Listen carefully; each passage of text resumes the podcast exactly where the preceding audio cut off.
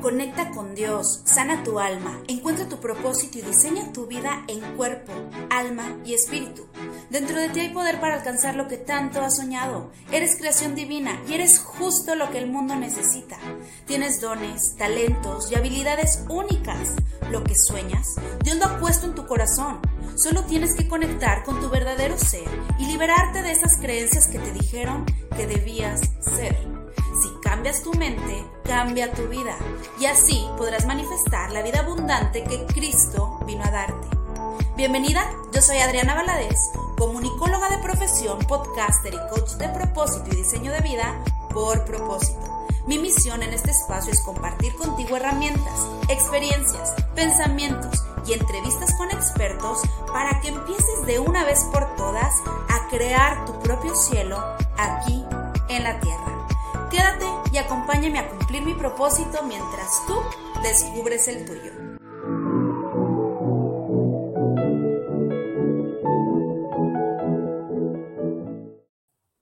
Hola, hola, ¿cómo están? Qué gusto me da saludarles en un episodio más de Mi Cielo y la Tierra podcast, en esta segunda temporada en donde decimos cómo se crea el cielo en la tierra. Y el día de hoy vamos a hablar de un tema fascinante que es usar tu dolor para ponerlo al servicio de los demás. Si eres nuevo eh, en este podcast, bienvenido. Mi nombre es Adriana Valadez. Me encanta que estés aquí, me encanta que estés eh, disfrutando de todo este contenido para ti. Si nos estás viendo por YouTube, te invito a que te suscribas al canal, que actives la campanita para que te avise cada vez que haya un nuevo episodio. Si nos estás escuchando por alguna eh, plataforma de podcasting, también te invito a que te suscribas y a que si es posible nos dejes por ahí tus comentarios, tu reseña, nos califiques. Comparte, comparte eh, cada uno de estos episodios, son de mucho valor con todo mi corazón y el corazón de nuestros invitados, de mis invitados, para ti, para que, para que puedas crecer, para que puedas eh, tener eh, estas herramientas. El día de hoy te estaba comentando que vamos a hablar de un tema fascinante con una mujer extraordinaria, que estoy que muero de la pena con ella porque tuve unos problemas técnicos, jamás me había pasado, pero bueno, después de 30 minutos eh, los pude solucionar y te la voy a presentar antes de que venga aquí conmigo, te voy a dejar, como siempre, su video de presentación.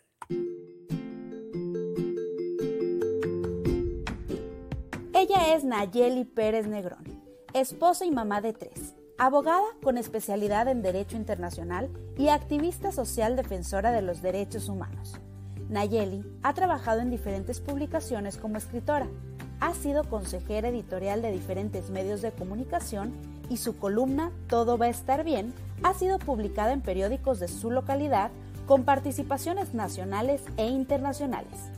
Cuando su hijo Luis Pablo se fue al cielo, ella y su esposo iniciaron Luchando por Ángeles Pequeños AC, fundación que ayuda a familias y niños de bajos recursos que están peleando contra el cáncer en México. Como presidenta de esta fundación, ha dictado charlas nacionales e internacionales, ha sido consejera local y estatal en diferentes institutos gubernamentales y ha recibido varios reconocimientos. Actualmente vive en Saltillo, México con su esposo y sus dos hijos mientras continúan creciendo el legado que les dejó su primer hijo. Démosle la más cordial bienvenida a Nayeli Pérez Negro.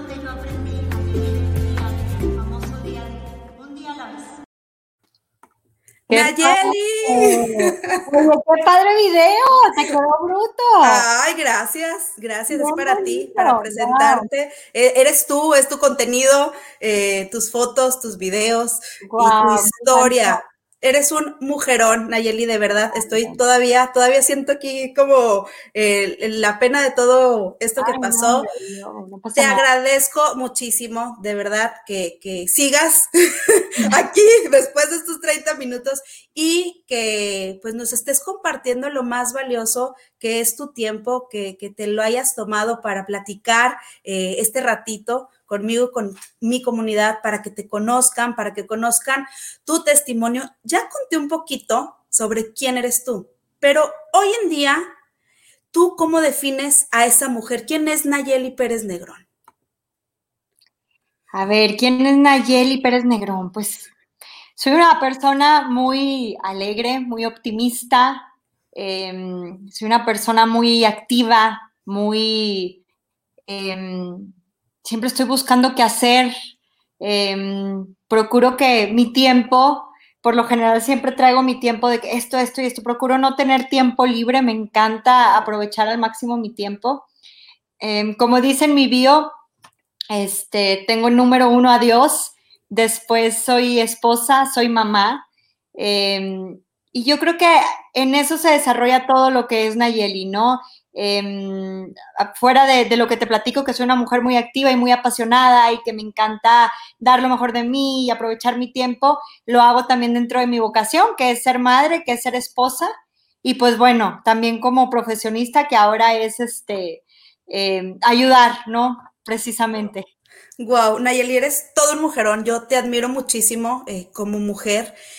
Y desde que leí tu libro, que por ahí eh, lo puse, tienes la columna y tienes su libro, todo va a estar bien. Desde que lo leí, bueno, te cuento que yo lo leí en un fin de semana y no podía dejar de llorar. Espero no llorar en esta entrevista, pero de verdad, así de que está, está manchado de las lágrimas, ¿no? De, tanto que me conmovió eh, tu historia. Y para entrar un poquito en contexto, para las personas eh, que no te conocen, ¿Podrías compartirnos? Yo sé que es algo muy extenso, pero brevemente, ¿cuál es este testimonio? Eh, que bueno, si quieren saber toda la historia, no pueden dejar eh, de leer su libro y de comprarlo. Ahorita, al ratito les comparto dónde pueden hacerlo, pero para entrar en contexto, Nayeli, ¿cuál es este testimonio para las personas que aún no, no conocen esa mujer tan grandiosa y maravillosa que eres tú y tu testimonio? Bueno, súper resumido, a grandes rasgos, este Em, mi primer hijo se enferma de leucemia, de una leucemia muy difícil. Eh, no la pudimos tratar en México porque era una leucemia muy poco común. Nos fuimos a Houston, lo estuvimos tratando allá, estuvimos internados por dos años. Em, eso, durante esos dos años casi no salimos del hospital, creo que fue en total como tres semanas, tres semanas, pudimos salir tres semanas intercaladas en dos años, entonces prácticamente, pues mi historia con mi hijo que se enfermó de un año fue dentro de un hospital, ¿no? Por dos años. Viví la maternidad de mi primer hijo así, eh, en un hospital, día y noche. Sin embargo, todo esto pues nos dio demasiado aprendizaje, ¿no? Es un momento que yo recuerdo con mucho amor, con mucho agradecimiento. Em, lo pude disfrutar intensamente porque vivía para él, no tenía otra cosa que hacer más que cuidarlo y aparte, pues yo de, saltillo, sin tener allá gente, amigas, nada, literalmente vivía para, para estar con mi hijo, ¿no? Em, después de una lucha súper intensa que pueden encontrar en el libro, que se los recomiendo mucho porque es un libro que sí van a llorar, sí toca el corazón, pero deja con mucha esperanza, que es lo que a nosotros nos dejó nuestro hijo. Eh, bueno, él fallece y empieza toda una revolución de, vida, ¿no? De, qué hacer, de hacia dónde vamos. Eh, me marcó y me impactó tanto a mí y a mi esposo que, que te puedo decir que somos unos antes de la historia, del, antes, de, antes de ese libro, otros durante el libro y otros después del libro, ¿no? Wow. Entonces, básicamente esa es la historia a grandes rasgos. Nayeli, me la sé y mira, o sea, de verdad tengo la piel chinita, chinita, chinita, chinita, porque es algo que llega muy profundamente eh, eh, a mi corazón y todo lo que has hecho después de. Pero regresándonos un poquito, dices, hay una historia antes, hay una historia después, durante y hay una historia después. Vamos a regresarnos hasta tu infancia. ¿Cuáles eran tus sueños? ¿Cómo veías tú tu vida a los 30, no sé cuántos años tienes, 30, no vamos a decir treinta y tantos años? ¿Cómo veías tu vida? Híjole, pues la verdad es que nunca he sido mucho de planear. Eh, desde muy chica era como muy let it flow, iba con la corriente, ¿no? Hacia donde me fuera llevando. Em, siempre fui muy amiguera, siempre fui una persona muy alegre, siempre estaba acompañada, nunca fui una persona solitaria, siempre fui una persona de tener muchas amigas, de, estar aquí, allá y acullá. Eh, mi hermana, tuve una hermana, tengo una hermana que tuvo una enfermedad cuando yo estaba muy pequeña, de hecho estuvo en coma mucho tiempo y eso hizo que perdiera la audición. Entonces crecí como muy cerca de de cierta, no del dolor, porque sí fue un momento doloroso, pero después se supera y, es parte de, la vida, pero sí creo que crecí con mucha sensibilidad, por así decirlo, ¿no? Eh, crecí muy cerca de, pues de las personas sensibles, de ser un poco más paciente, de mm, terapias, terapias, hospitales, etcétera, etcétera, porque pues tenía que acompañar a mi hermanita.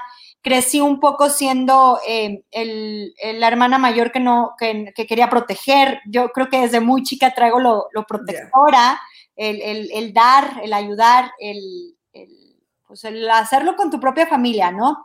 Este, y bueno, sin duda alguna, ella, esta hermana que te platico, ha sido un ejemplo muy grande en mi vida y ella ahorita es doctora, tiene un implante coclear, ha hecho muchísimas cosas y siempre, siempre hemos sido muy unidas y eso me ha, siempre me ha despertado mucha admiración, ¿no?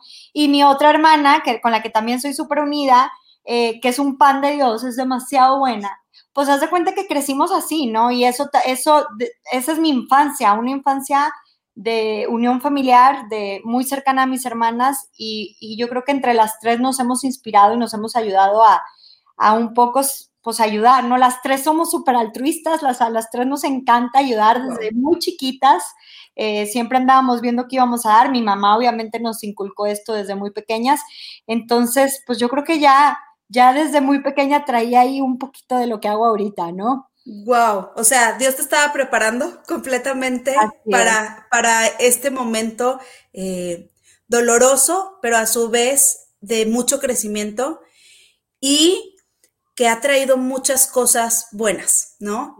A lo a tu vida, pero no solo a tu vida, sino han impactado a, no sé si, si ya llegamos al millón, pero sí sé que miles, miles de vidas desde el momento en el que ustedes empiezan a hacer pública eh, esta historia, esta situación y compartir, a lo mejor, y lo, dices eh, muchas veces que a lo mejor al principio era por un poco de conveniencia y a final de cuentas, pues esa conveniencia le sirvió más a la, nos sirvió más a las personas. Yo fui de aquellas que seguía eh, todo el avance y toda la evolución de, de Luis Pablo y pues nos ha conmovido, ¿no? Hasta, hasta el punto de, de mover esos corazones.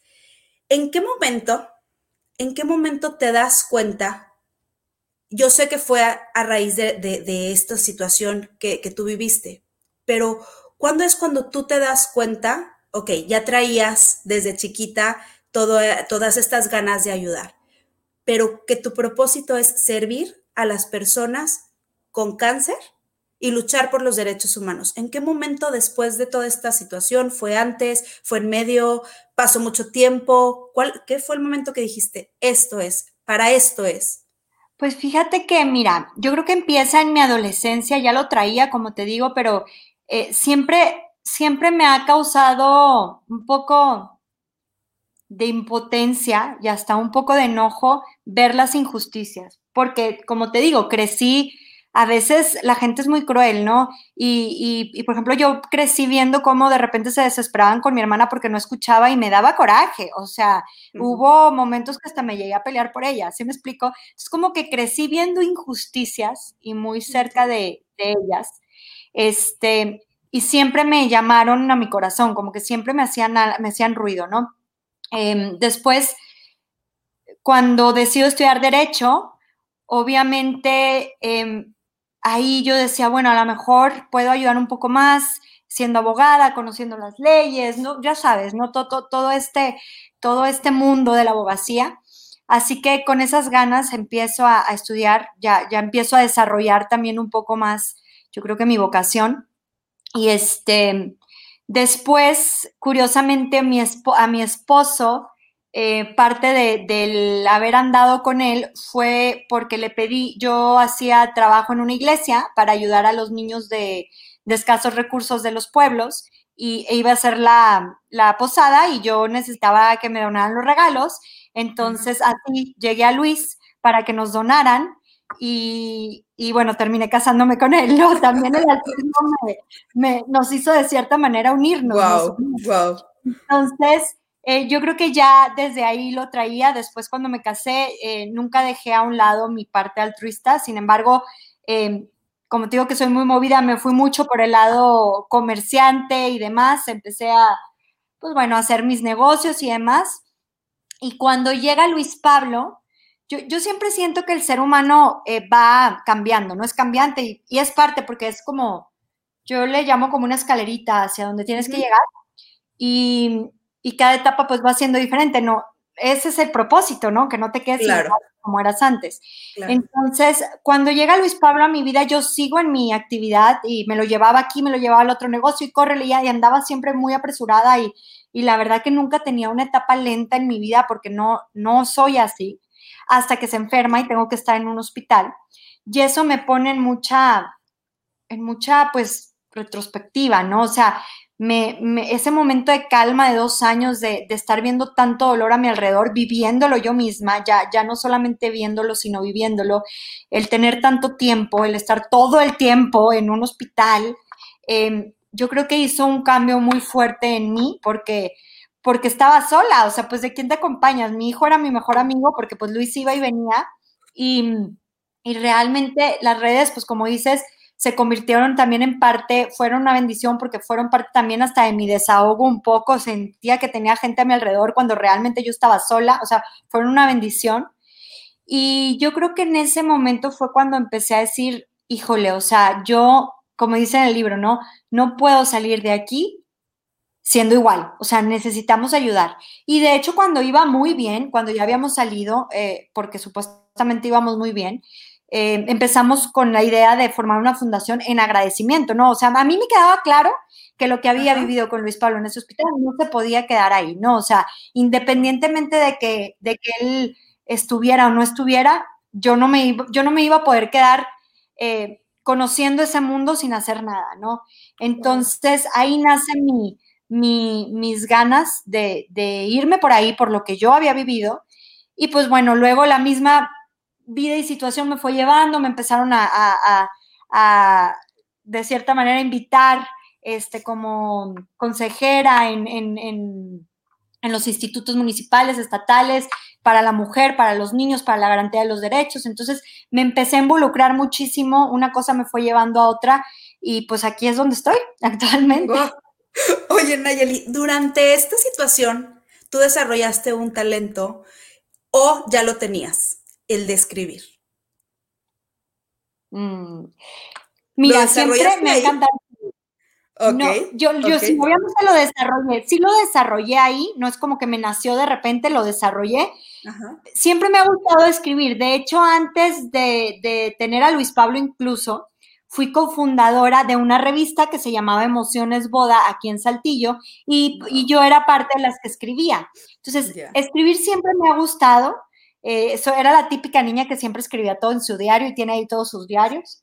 Eh, como que era una, fíjate que yo siento que que el escribir me ayuda a como a entenderme, o sea, tengo tantas, tantas cosas en mi mente, en mi corazón, que es muy difícil a veces expresarlas, entonces el lápiz hace que salga todo y que le pueda poner orden y me permite entenderme a mí, o sea, es algo que hago para mí, ¿no? Me permite entenderme, poner orden, etcétera. Entonces, es algo que siempre me ha gustado hacer, pero sí en el hospital, pues se desarrolló muchísimo, ¿no? Hasta, hasta, hasta el grado en que, en que salió ese libro. Y te tengo que compartir, voy a aprovechar la, la, la te voy a dar la primicia. Venga, venga. Estamos ya, estoy con, uno, con otro autor, este, escribiendo ya un segundo libro que precisamente es sobre el dolor.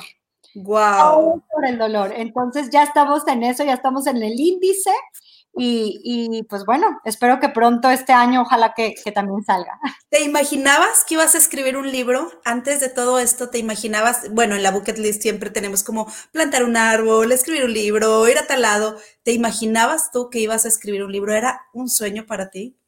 La verdad no, es que como te digo, siempre he sido muy fluida, o sea, ya sabes, el día que me ponía a cantar, porque me encanta cantar este, con alguien, decía, ay, un día voy a ser cantante. Y luego cuando hacía, no sé, me gustaba mucho la oratoria y estaba en algún concurso de oratoria de la, de la, de la escuela, decía, se me hace que voy a hacer política. Y luego, sabes, como que nunca tenía algo, o sea, yo me dejaba llevar por donde fuera y decía, bueno, a ver qué, a ver qué pasa, ¿no? Este, sí, o sea, como que voy muy de acuerdo a los momentos que estoy viviendo en mi vida, ahí, o sea, ahí digo, bueno, ahorita lo hago, ahorita lo hago, y así como que voy fluyendo. Me encanta, me encanta cómo, cómo has, eh, pues sí, fluido y, y, siento que en una parte, Nayeli, ser muy obediente a lo que Dios te ha puesto frente a ti, ¿no? Y a hacerle caso a esa intuición de estar dentro de una situación y decir, no se va a quedar hasta aquí, ¿no? No se va a quedar hasta aquí y, sentir este llamado a servir y hacer algo con tu dolor, porque es como también eh, a manera de catarsis, ¿no? El, poderlo compartir es también para que tú puedas sanar, ¿sí o no? Cuéntame sobre esta parte. fíjate, yo he estudiado mucho, sobre todo ahorita que estamos escribiendo el libro este sobre el dolor, eh, pues nos pusimos a estudiar muchísimo, ¿no? Y es curioso, yo le decía, eh, lo estoy escribiendo con un padre que se llama Jorge, yo le decía que, que, estaba descubriendo mucho del dolor hasta ahorita, ¿no? Porque curiosamente cuando mi hijo falleció hace cinco años, eh, no me interesaba, como que yo iba fluyendo, es lo que te digo, y decía, bueno, pues me siento así y me dejaba sentir así, pero siempre con ganas, ¿no? De salir adelante porque así soy. Entonces, eh, empecé a leer todo esto de las etapas del duelo, Elizabeth Kobler, todo, todo esto que, que, que, que hablan del dolor y de los procesos del duelo y todo esto. Y la verdad es que sí creo que, que hace una diferencia muy grande el darle un sentido a tu dolor, ¿no? Eh, yo alguna vez escribí en mi Twitter, en mi cuenta de Twitter, em, que es mejor usar tu dolor como trampolín y no como almohada, ¿no? Usa tu dolor como trampolín y no como almohada. O sea, no lo uses para quedarte con la almohada llorando, sino que úsalo como trampolín, ¿no? Para ver hacia dónde te va a llevar y qué vas a hacer con ese dolor. Porque definitivamente cuando le das un sentido al dolor, Em, todo empieza a ser mucho más sencillo, ¿no? Digo que se vaya, yo siento que, de hecho, ahora que, leo, que he estado leyendo bastante, todos los autores dicen que el perder a un hijo es el dolor más grande que existe en el mundo. la mayoría de las personas que perdemos a un hijo decimos que, que seguimos con el dolor, ¿no? Que, ellos nunca han, conocido a alguien que les diga, sí, no, yo ya superé el dolor de haber perdido un hijo. Em, yo creo que es algo que no se supera pero aprendes a vivir con eso, ¿no? O sea, aprendes a vivir con ese dolor y ese dolor no te impide ser feliz, ni te impide este, sonreír, ni te impide salir adelante, pero sí creo que debes darle sentido. Yo creo que eso llega, o sea, la, la alegría y la plenitud llegan cuando le das un sentido real y cuando lo tratas de transformar en ayuda para otros, ¿no? Y ves que estás haciendo algo bueno con eso. Me encanta lo que estás diciendo. Yo lo llamo mucho como en tu dolor está tu mensaje. ¿no? Yo lo pongo mucho así, en tu dolor está tu mensaje porque pues todo lo que tú ya trascendiste, todo lo que tú ya pasaste, todo por donde tú ya transitaste, el poder acompañar a otra persona que está en eso y, ser esa, esa compañía, esa guía que tú hubieras querido tener mientras tenías eh, esta situación, pues qué increíble poder cumplir, y, yo lo digo, es, es, el propósito de Dios, ¿no? Nos no, permite que sucedan cosas en nuestra vida porque Él tiene propósitos mayores para nuestra vida y quiere que usemos esto.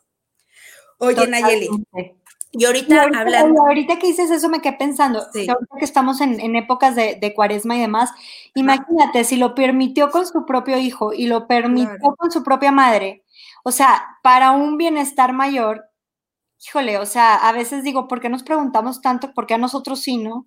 O sea, claro. lo permitió con lo de, o sea, con gente tan cercana, ¿no? Exacto, y es porque a ti no, ¿no? Cambiarlo, y porque a mí no. Exacto. Sí, o sea, ¿qué me hace especial? ¿Qué me hace especial para que no? Sí, sí, sí. La humildad. Exacto, exacto.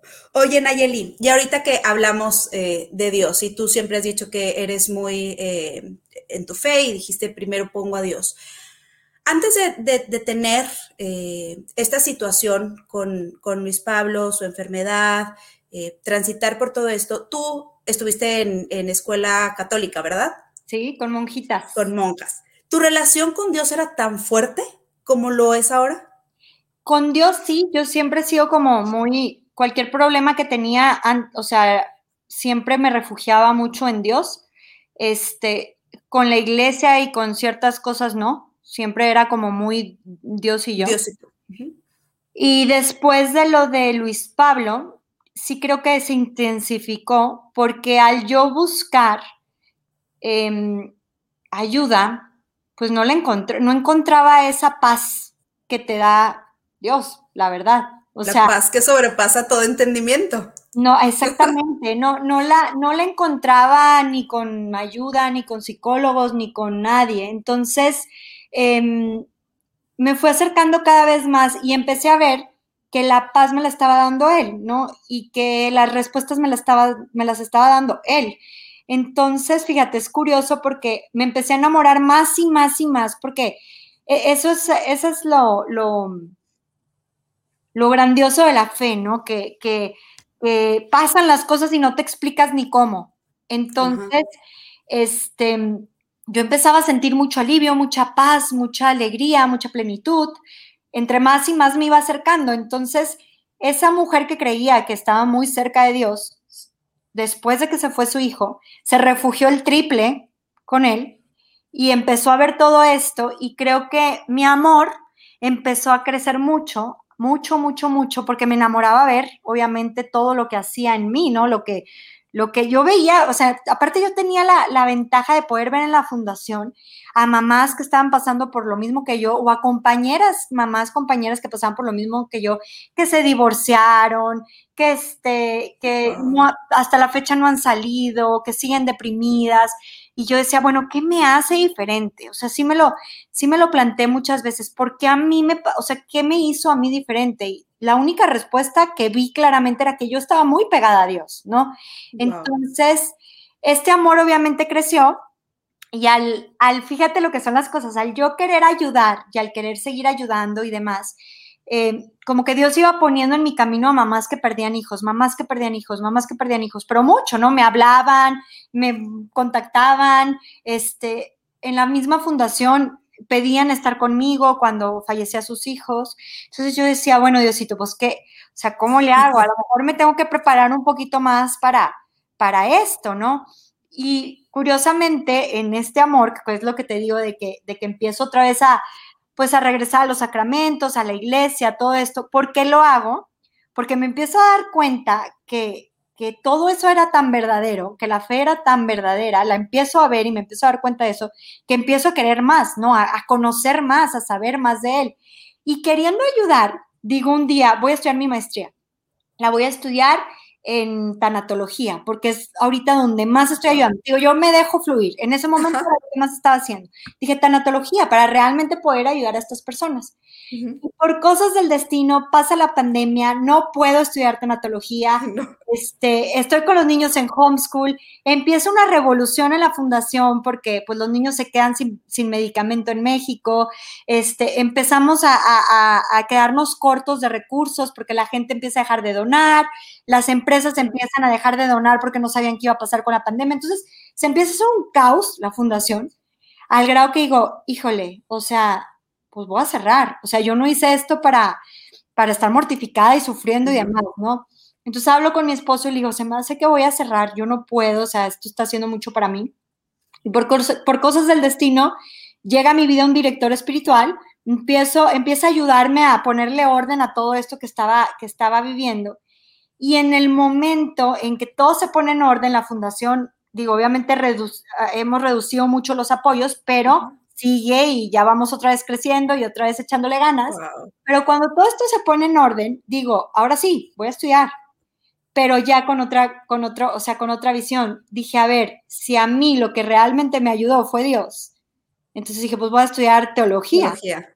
Entonces, por eso empiezo a estudiar teología, que ahorita es la maestra que estoy estudiando. Padrísimo. Realmente no te estoy echando mentiras, fue lo que a mí me ayudó. Entonces dije, realmente me quiero empapar de lo que sí me ayudó a mí, ¿no? Y ya después buscaré teoría y buscaré ciencia, pero ahorita en este momento, este, pues fue lo que me llevó a, a estudiarla.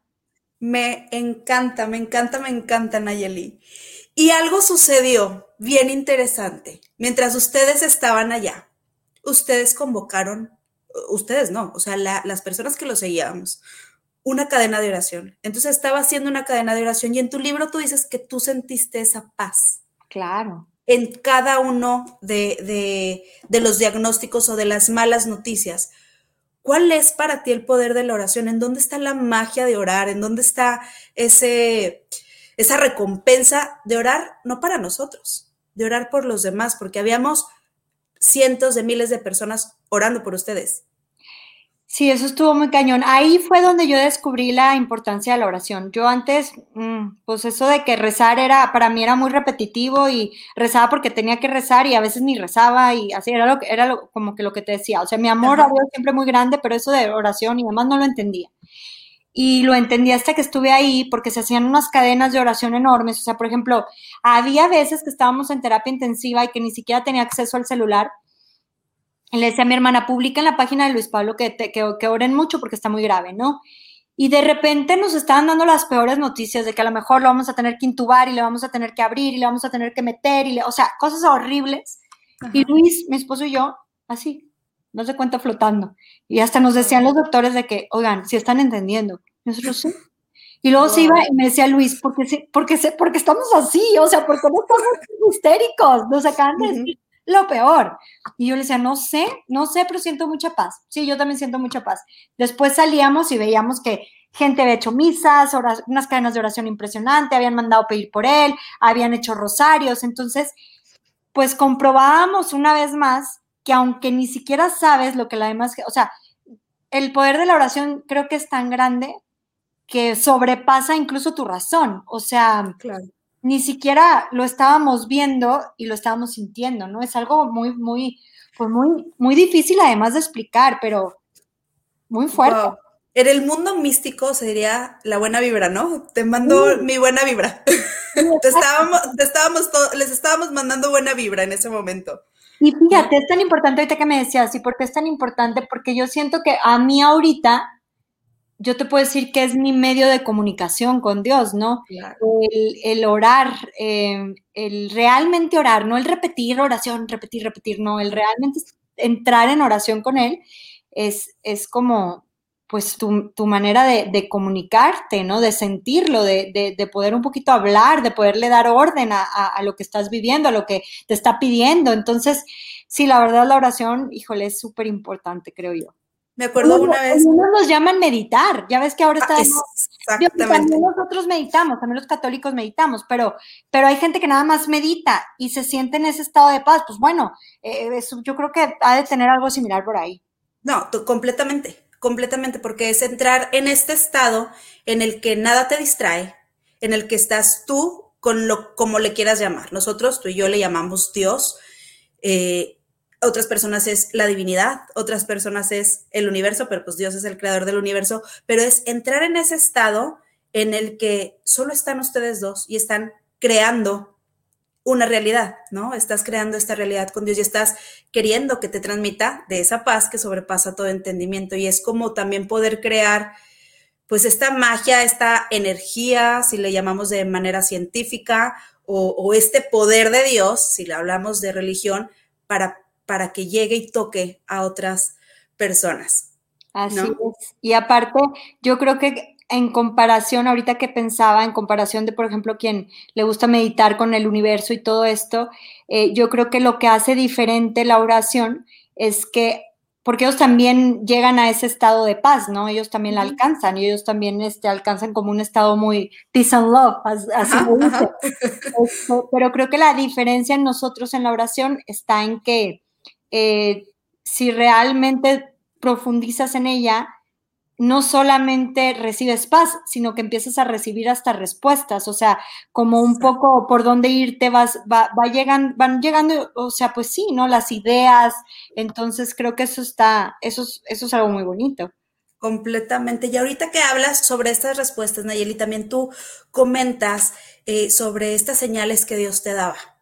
Dios te daba señales, Dios te hablaba. Para las personas que no han logrado saber cuando Dios les está hablando o cuando tienen estas señales, ¿cómo son esas señales? Porque luego dicen, ay, este está loco, ¿cómo dice que Dios le habló? Bueno, es nuestra manera de, percibir lo que Dios nos está indicando.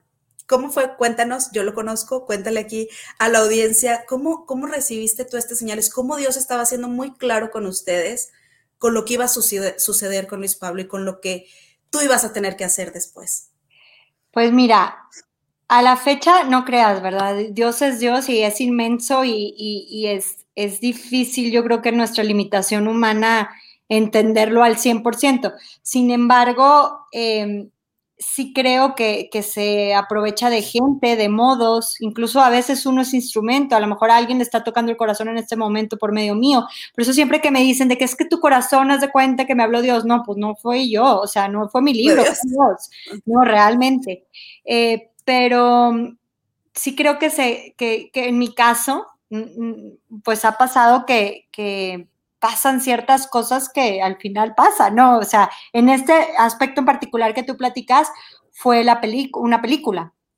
Este, que empezamos a ver en, en, diciembre, por cerca de Navidad, y yo casi no veo tele de toda mi vida. Te digo que tengo así mis horas, entonces tengo mi hora para leer, mi hora para no sé qué, mi hora para no sé qué.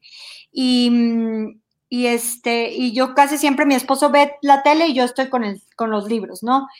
Y ese día me, me pues me, me, cautivó la historia y empecé a verla, dejé el libro a un lado y la vi completa y acabé llorando y llorando y llorando, cosa que tampoco sucedía comúnmente. Y era la historia de un niño con cáncer que fallece, idéntico a lo mío, la familia se va a vivir a otro lado, o sea, una cosa impresionante. Todavía no tenían el diagnóstico. Todavía no, eso fue en diciembre. Pero ya tenían los síntomas. Sí, teníamos síntomas, pero no, ni por aquí me pasaba, o sea, no. Ya. Entonces, me acuerdo que desde ahí yo le dije a Luis, Luis, hemos sido súper bendecidos, en serio, tenemos que ver cómo ayudar. O sea, te digo, yo en, mi, en mis ganas siempre de ayudar, ¿no? De que sea, estos, estas familias pobres que pasan por esto, o sea, ya me lo había plasmado en mi corazón desde entonces. En enero, Luis Pablo se, se empieza a poner muy mal y empezamos con todo esto. Y yo me acuerdo que volteaba con Luis y le decía, es que estoy reviviendo la película, no lo puedo creer. Y estoy reviviendo la película, y estoy reviviendo la película. Impresionante. Este, y después, bueno, se me olvidó la película, me concentré mucho en, el día a día, en el solo por hoy, en el estar con él. Y em, cuando le regresa el cáncer, porque estuvo como un mes sin cáncer y ya nos regresamos a Saltillo y toda felicidad y nuestra casa, por fin una familia normal, ya al mes le regresa, nos regresamos a Houston y este, vuelvo a ver la película porque dije, esto también pasó en la película, y no, no puede ser. Entonces, fíjate que pasa algo curioso, yo como que desde ese momento empecé a caer en la aceptación de que a lo mejor se me iba a ir, ¿no? De que ya una recaída era muy difícil y que estaba viéndolo también en la película y que eran demasiadas diosidencias, yo llamo, de hecho, en mi Instagram y en mis redes a las coincidencias como diosidencias, ¿no? Yo siento que todo es parte de Dios, todo lo que pasa en nuestra vida, absolutamente todo. Entonces, este, yo interiormente empiezo un poco a tratar de prepararme. Nunca estás preparado para un dolor así, pero interiormente y sin decirle nada a nadie, comencé a hacerme la idea que a lo mejor por ahí nos podíamos ir, ¿no? Luis, no, eso no va a pasar, eso no. Entonces, ok, si él, si él decía que no, yo no iba a quitarle el que no, porque podría ser que no, pero dentro de mí eh, estaba el que a lo mejor sí, ¿no? Entonces, esta fue una diosidencia súper grande, definitivamente, y, fue algo que impactó mucho en mi, en, mi, en mi proceso con mi hijo. Wow, wow, qué increíble, Nayeli, qué increíble, porque sí, pues es que a final de cuentas estas son las formas en las que, en las que Dios puede, si tú estás abierto a recibir, y es que estás sintiendo la paz. Ok, lo estoy viendo, está horrible el panorama, pero siento tu paz, siento que me estás eh, sosteniendo. Ay, se nos está yendo el tiempo y yo quiero platicar y platicar y platicar más cosas, Nayeli. Cuando Luis Pablo eh, ya termina su vida aquí en la tierra, eh, como físicamente, se va, Nayeli se queda sola prácticamente porque él se convirtió en tu todo durante dos años. ¿Cómo empiezas a agarrar este ritmo hasta llegar al momento en el que estás hoy? Con una hermosa familia, con dos niños extraordinarios, maravillosos, hermosos, y estar haciendo todo lo que estás haciendo. ¿Cómo, cómo ha sido ese proceso? ¿Ha sido altas, bajas? ¿Todo ha ido para arriba? Cuéntanos cómo ha sido hasta llegar al día de hoy y volverte a encontrar, porque seguramente o no sé, tú cuéntanos, ¿te perdiste en, esa Nayeli que era la cuidadora 100% y entonces ya no tengo a quién cuidar y ahora qué hago? Sí, claro, este, no, yo creo que la vida, yo siempre digo que la vida es como el latido de corazón que tengo en mi página de internet, por eso tengo un latido de corazón. Wow. Porque así es la vida, ¿no? La vida es altas, bajas, altas, bajas, altas, bajas. Cuando la vida es estable, en, el aparato del corazón, si, si de repente es una línea recta, significa que ya no hay vida. O sea, se acabó la vida. Entonces, ¡Me encantó! la vida es altas y bajas, siempre, ¿no? Eh, tenemos que estar muy conscientes de que así es la vida. En ese proceso también hubieron muchas altas y muchas bajas, siguen habiendo muchas altas y muchas bajas. Te acabo de hecho comentar la de la de la pandemia. Para mí fue un bajón la pandemia impresionante, o sea, no me hallaba, o sea, sé qué está pasando si yo ya pasé, fíjate, luego te juzgas muy fuerte porque a ver, si yo ya pasé por algo peor, ¿cómo esto me va, me va a traer para abajo? No es posible, ¿no? Este, pues es que sí, también a veces eh, yo descubrí algo muy importante pues en la pandemia me alejé otra vez de Dios y empecé a hacer el homeschool y esto y esto y esto y esto, se te quita tantito la paz, o sea, hay que rebuscar todo lo que te, lo que te trae en paz, ¿no? Tratar de, de dedicarle sus horas al día porque si no, pues es muy difícil mantenerla. Entonces, en esas altas y bajas, obviamente como bien lo describes, eh, pues no, no, no me encontraba a mí misma porque me había perdido dos años, no perdido, eh, lo digo en, sentido literario, fue una ganancia enorme y le agradezco mucho a Dios haber podido estar dos años con mis hijos enteramente. Sin embargo, sí se perdió la Nayeli que tenía amigas, la Nayeli que tenía cafecitos, la Nayeli que era amiguera, la Nayeli que, que tenía muchas cosas que hacer todo el día y andaba de arriba para abajo. Entonces, cuando yo regreso a mi vida normal, y regreso, gracias a mi hermana, que digo que somos muy unidas, una de mis hermanas, ella sigue con, tiendas que teníamos en, Saltillo, este, yo regreso a trabajar, ¿no? Me regreso a poner las pilas y trabajar y me empiezo a, llenar de, de, trabajo, trabajo, trabajo. Pero igual, sin paz, no me encontraba, ya lo que me parecía importante ya no era importante, o sea, no, me estaba costando trabajo, sabía que estaban haciendo alguien nuevo, porque lo entendía en mi cabeza, sabía que lo que había vivido era tan fuerte que, estaba pasando algo nuevo en mí, una transformación, pero es difícil entenderla y aceptarla, ¿no? En su momento no te hallas. Entonces... Eh, es como la mariposa, ¿no? Cuando se uh. va, duele. O sea, nosotros vemos bien bonito la oruga y todo y va a sacar sus alas, pero realmente es un proceso doloroso. Para y en todas las pérdidas, o sea, todas las pérdidas te llevan a hacer una transformación. Todas las pérdidas, todas. O sea, no solamente el haber perdido un hijo, el haber cortado con el novio, el, todos te, todas las pérdidas te transforman. Las pérdidas son muy valiosas porque te van transformando. Te pueden tener años hundida, pero tarde o temprano tienes que levantarte y haber aprendido de lo que, de por qué te caíste, ¿no? Entonces, em, pues sí fue un proceso duro, em, sobre todo es, sobre todo en el aspecto de, de decir, porque ya no me hallo con nadie. O sea, me había gustado, ¿será que tengo que estar encerrada ya? O sea, porque ya no me hallo con mis amigas, porque ya no me hallo con mi familia, porque ya no me hallo ni con mi esposo, no me hallo con nadie, o sea, no me hallo en este mundo, no me hallo, ¿no? Y entonces empecé como a, a pensar mucho y a escribir mucho y me di cuenta que no me hallaba porque pues no me hallaba yo misma, no me hallaba con nadie porque no me había encontrado yo misma, ¿no? Entonces, eh, todo esto te lo platico. Eh, de verdad, no porque mm, yo creo mucho en, la psicología y en las terapias y en todo esto, pero en su momento no lo busqué, o sea, realmente yo nunca vi eh, a alguien profesional, ¿no? O sea, vi una vez y nunca volví a ir porque pues lo que me decía ya lo sabía, entonces decía, no, qué flojera, o sea, mal, fatal. en mi, en mi cabeza digo, pues necesito encontrarme, ¿cómo lo voy a hacer? Y aquí es donde viene mi proceso de, de lo que dices, ¿no? Usar tu dolor para servir. Mi papá me manda una, una, como una imagen de Facundo Cabral y la Madre Teresa de Calcuta, donde este Facundo le dice, él le platica que había perdido a su esposa y a sus dos hijas en un accidente aéreo.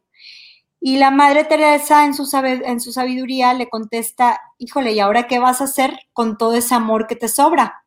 Pon ese amor donde hace falta, ¿no? Entonces, cuando el dolor te arranca a alguien que amabas tanto, se queda todo el amor, ¿no? Yo decía, ¿qué hago con tanto amor? ¿Dónde lo pongo? ¿No? Y esto me hace, como que dije, mira, pues sí, me hace sentido, pero jamás me imaginé que al mes me iba a escribir una amiga y me iba a decir, oye, me voy a Calcuta, vente conmigo, a Calcuta. Se me la diosidencia tan grande que hubo ahí, ¿no? La conexión tan grande.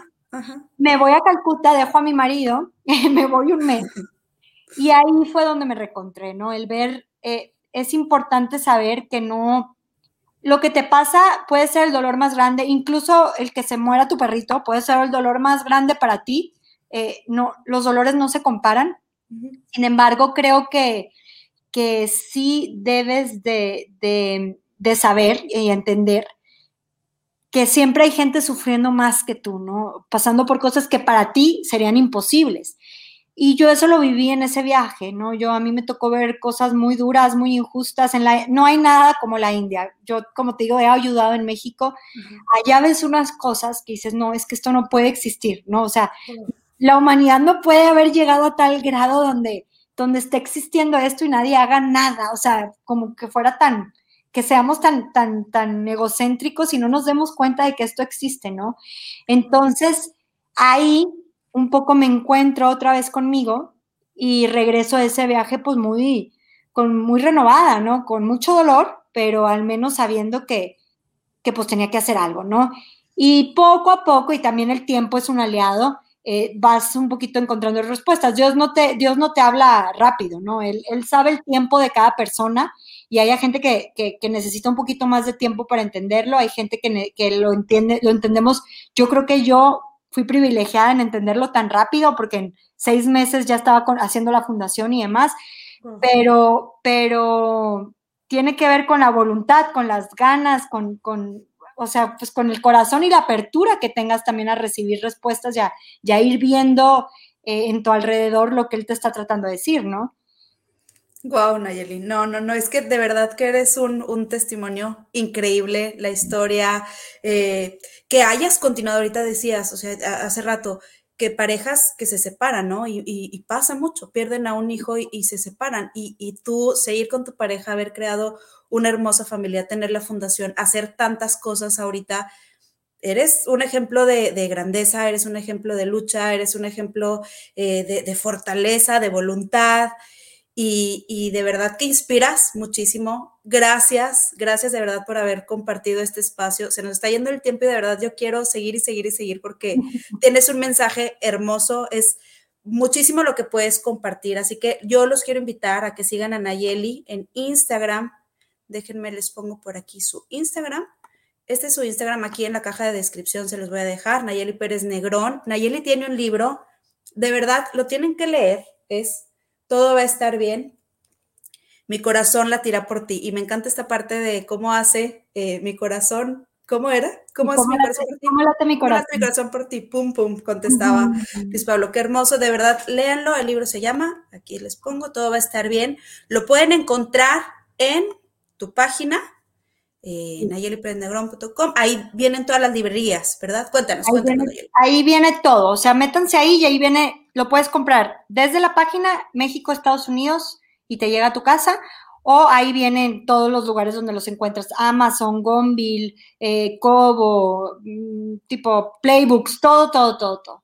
Ok, también les, les, estoy poniendo aquí la página de la fundación para que eh, si quieren hacer una donación, si quieren aportar, ¿cómo pueden ayudar, Nayeli? ¿Cómo se pueden? Que se meten ahí y ahí hay manera de ya sea donar, tenemos productos con causa, este, el 100% de, de lo que se recibe del libro también va para la fundación, es 100% para ayudar.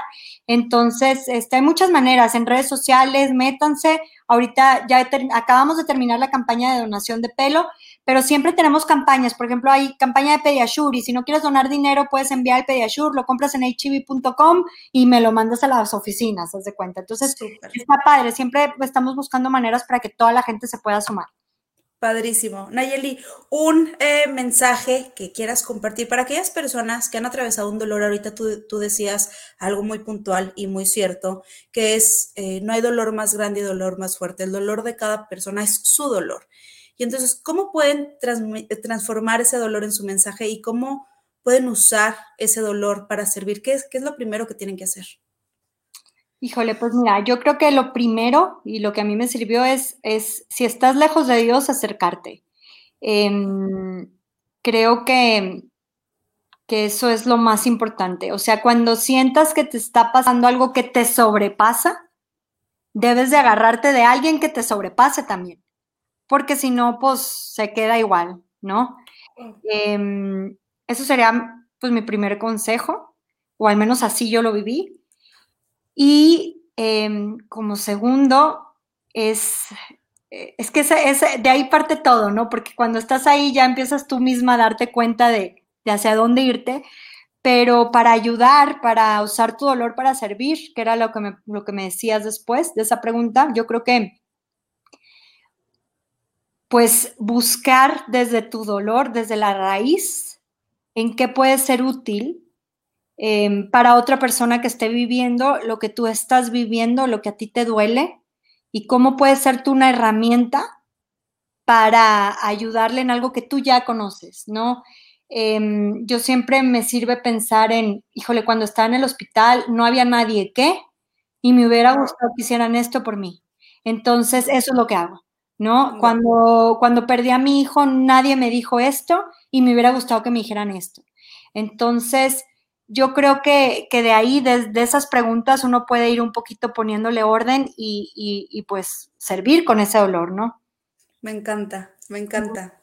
Nayeli, muchísimas gracias, gracias por tu tiempo. Todo el tiempo he estado con la piel chinita, estoy segura que los que nos están viendo también están así. Eh, muchísimas gracias. Ya tienen ustedes aquí eh, la página, el Instagram, compren el libro, de verdad, no solo se van a llevar una historia súper conmovedora, van a llevarse crecimiento y además van a estar donando. Entonces es tres en uno. Este libro es tres en uno. Así es, sí, sí, sí. y estén pendientes de que yo espero este año ya también sacar del tema que acabamos de, de partir precisamente, el otro libro. Excelente, me encanta, vamos a estar al pendiente. Cuando lo saques, eh, nos ponemos en contacto y volvemos a platicar para platicar del libro. Sí, qué me encanta. Me, fascina. Muy bien, Ayeli, pues muchas gracias. Me voy a despedir aquí de la audiencia y ahorita voy por ti, contigo. Ok, claro. Muchísimas gracias por haber eh, acompañado, estar acompañándonos durante estos casi 52 minutos. Eh, suscríbete al canal si aún no lo haces.